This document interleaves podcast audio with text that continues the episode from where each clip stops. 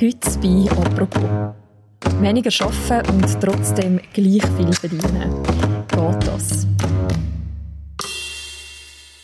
Die Gewerkschaft von der Swisscom die fordert, die Angestellten sollen nur noch 35 Stunden pro Woche arbeiten. Wie kommen Sie auf diese Idee? Und ist die 40-Stunden-Woche, wie wir sie kennen, vielleicht sogar bald Vergangenheit?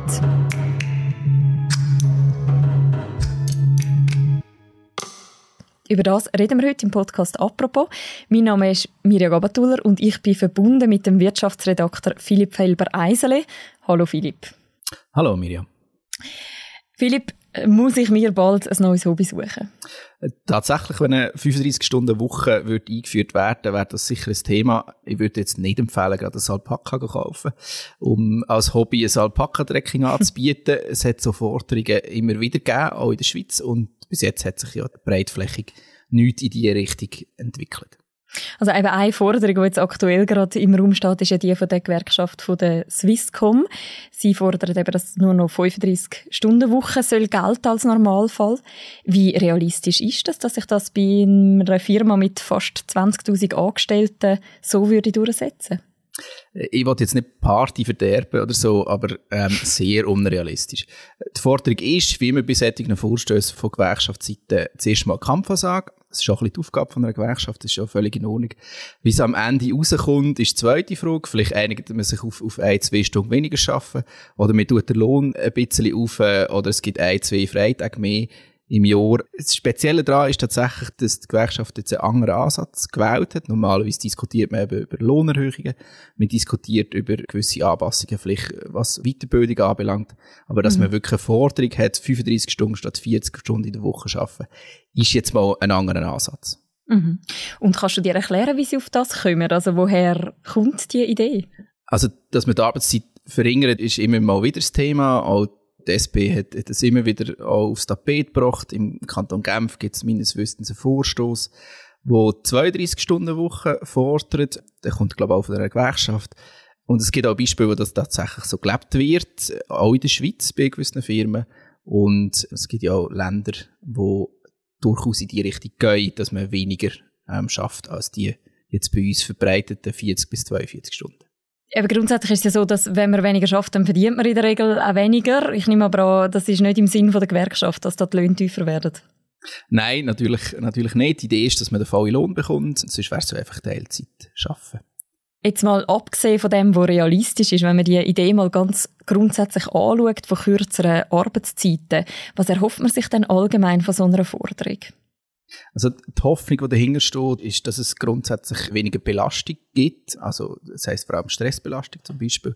Durch das auch weniger Krankheiten, Krankheitsausfälle. Die Hoffnung auch, dass man eine gewisse Vereinbarkeit von Familie und Beruf kann, zum Beispiel erhöhen. Einfach auch grundsätzlich, dass die Leute zufriedener sind. Vielleicht auch die Zeit, die sie sparen beim Arbeiten, also wo sie eben weniger arbeiten, vielleicht einsetzen zum, zum freiwilligen Arbeit leisten, wo ja der Gesellschaft dann auch könnte zu gut kommen. Also heisst das im Endeffekt eigentlich, wir wären sogar produktiver, wenn wir weniger würden arbeiten das ist sehr schwierig zu sagen. Es gibt gewisse Beispiele von Firmen, wo das funktioniert hat. Die haben gewisse Abläufe digitalisiert, haben, haben Sitzungen gestrafft, haben zum Teil auch Sitzungen abgeschafft und sind darum offenbar genug produktiv geworden, dass es rendiert hat. Ob das auf jede Berufsgattung übertragbar ist, ist sehr schwer zu sagen. Weniger arbeiten, aber bei gleichem Lohn. Ob sich das machen lässt, das wurde in Island über mehrere Jahre in einem groß angelegten Versuch getestet. Vor allem im öffentlichen Dienst und im Gesundheitssektor. Die Ergebnisse der Studie liegen nun vor und sorgen weltweit für Aufmerksamkeit. In Island gibt es jetzt das, das, berühmte Beispiel, was geheißen hat, ah, Island führt jetzt gerade vier Tage Woche ein. Dort hat man in einer Studie Staatsangestellte angeschaut. Und offenbar scheint es dort punkto Produktivität Luft drinnen gehabt zu haben. Jetzt ist die Frage, hat es einfach grundsätzlich bei diesen Staatsangestellten Produktivitätsproblem oder haben sich die besonders Mühe gegeben, weil sie gewusst haben, es steht viel auf dem Spiel, also weil sie nachher weniger arbeiten können. Das sind auch Sachen, die man nicht kann zu 100% abschließend sagen kann. Und im anderen Beispiel aus Schweden, das nimmt man sehr gerne führen, wenn es darum geht, der Arbeitszeitverkürzung, ein negatives Beispiel anzuhängen. ist darum gegangen, es ein Pflegeheim gesehen, wo man das probiert hat. Man hat statt acht Stunden Tag sechs Stunden Tag gemacht, also sechs Stunden Schichten. Das hat man aber nach einer Zeit wieder müssen abbrechen, weil man ja schlicht einfach die anderen sechs Stunden, die man jetzt nicht mehr abdeckt hat, mit neuen Leuten hat müssen füllen und dann äh, hat man höhere Kosten gehabt äh, das hat man dann abgebrochen. Das Problem ist halt einfach, es gibt gewisse Berufe, wo man sich sehr gut vorstellen kann, dass man produktiver kann arbeiten kann und bei anderen Sachen ist es einfach sehr, sehr schwierig. Du hast jetzt gesagt, es gibt durchaus quasi positive Effekte, aber zum Beispiel für die Gesundheit der Angestellten. Wieso machen wir denn in der Schweiz bisher das noch nicht? Also passt das vielleicht irgendwie einfach auch nicht so zu unserer protestantisch prägten Arbeitsmoral? Das ist so ein bisschen die grosse Frage, was dahinter steht, was viele Firmen davon abhalten, das einzuführen, sind schlicht die Kosten. Man muss schon sehen, wenn man jetzt von einer 40-Stunden-Woche auf eine 35-Stunden-Woche reduziert, dann ist das eine massive Lohnerhöhung. Und wenn man jetzt in der gleichen Zeit nicht herbringt, die Effizienz steigern im gleichen Maß, dann hat einfach der Arbeitgeber mehr Kosten. Oder noch schlimmer, er braucht mehr Leute für die gleiche Arbeit, wie das Beispiel zeigt in Schweden. Ähm, mhm. Und wenn man jetzt gerade den Pflegeberuf annimmt, in der Schweiz haben wir einfach auch zu wenig Leute. Kommt dazu, in ein paar Jahren geht eine ganze Generation, also Babyboomer, eigentlich aus dem Erwerbsalter raus. Und dann haben wir in der Tendenz noch mal weniger Arbeitskräfte. Das ist so das Haupt, eines der Hauptargumente, das hier mitschwingt. Kommt dazu, wir haben auch Angst, dass wir nicht mehr wettbewerbsfähig sind, wenn man die Arbeitszeit verkürzt, zum Beispiel gegenüber den asiatischen Ländern, die in der Tendenz mehr arbeiten als wir. Mhm. Wie viel schafft denn eigentlich heute so Durchschnittsschweizerin oder der Durchschnittsschweizer? Weiss man das? Das weiss man, das ist ein bisschen die Frage, was man anschaut. Schaut man die Vollzeitarbeitnehmenden an, dann etwas über 42 Stunden, das ist der Spitzenwert in Europa. Wenn man Teilzeitler dazu rechnet, das sind noch 35 Stunden und 36 Minuten. ähm, übrigens ziemlich genau der gleiche Wert wie die Franzosen, die ja offiziell eine 35-Stunden-Woche haben. Mit diesen 35 Stunden und 36 Minuten sind wir deutlich unter dem EU-Durchschnitt. Also das heisst eigentlich Normalarbeitszeit 35 Stunden hat dann am Schluss gar nicht so einen grossen Effekt darauf, wie viel wir tatsächlich arbeiten. Kommt noch dazu, wie viel wir dann tatsächlich arbeiten, gibt es natürlich dann auch nochmal, also wie, wie viel wir produktiv wirklich arbeiten, gibt es auch nochmal Abstriche. Wie kommt es überhaupt dazu, dass man in der Schweiz die 40-Stunden-Arbeitswoche so als Normalarbeitszeit festgelegt hat? Das war ein langer Kampf. Gewesen. Vor über 150 Jahren ist es fortschrittlich, gewesen, wo der 15-Stunden-Tag eingeführt worden ist im Kanton Glarus, noch mit einer Mittagspause von einer Stunde. Ähm, 1870 haben Typografen, ein Job, den es eigentlich nicht mehr gibt, einen 10-Stunden-Tag durchgebracht. Und so 1919, 1920, in dieser Zeit ist dann der 48-Stunden-Woche verbreitet, eingeführt worden. Und so ist das sozusagen Stunde für Stunde reduziert worden. Entscheidend ist auch die allmähliche Durchsetzung der 5-Tage-Woche Also man muss schon sehen, 10-Stunden-Tag ist natürlich sechs Tage gesehen, nicht fünf Tage. Okay. Genau. Mhm. Ähm, was man auch muss erwähnen, nicht immer ist Produktivität und Arbeitszeit miteinander verbunden gewesen. Also das, was wir jetzt heute fordern, schaffen wir weniger, müssen wir produktiver sein. Das hat nicht immer gestimmt, wenn man es geschichtlich anschaut. Es gibt auch wirklich Beispiele, wo man die Arbeitszeit deutlich verringert hat, ohne auf der anderen Seite jetzt gerade mehr Produktivität zu haben. Und auch, schauen wir die letzten fünf, sechs Jahre an, auch dort schaffen wir in der Tendenz weniger. Von 2014 bis 2019 ist die Arbeitszeit um 15 Minuten gesunken, zum Beispiel. Mhm. Und das ist wahrscheinlich ein Trend, der sich jetzt so mit der Digitalisierung noch wird zuspitzen oder wird auch in Zukunft so weiterlaufen? Ist zu erwarten, kann man nicht Angst vorstellen, dass es in die andere Richtung plötzlich geht. Mhm. Die andere Frage ist ja, hat so eine 35-Stunden-Woche überhaupt in der Schweiz gesellschaftlich eine Chance? Also ich erinnere mich noch so an eine Abstimmung, die wir darüber hatten, ob wir mehr Ferien haben, ob wir sechs Wochen Ferien sollen haben, wo ja gescheitert ist.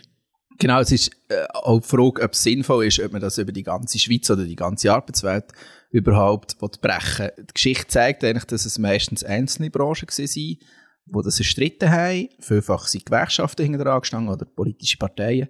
Und andere Branchen haben dann nachgezogen.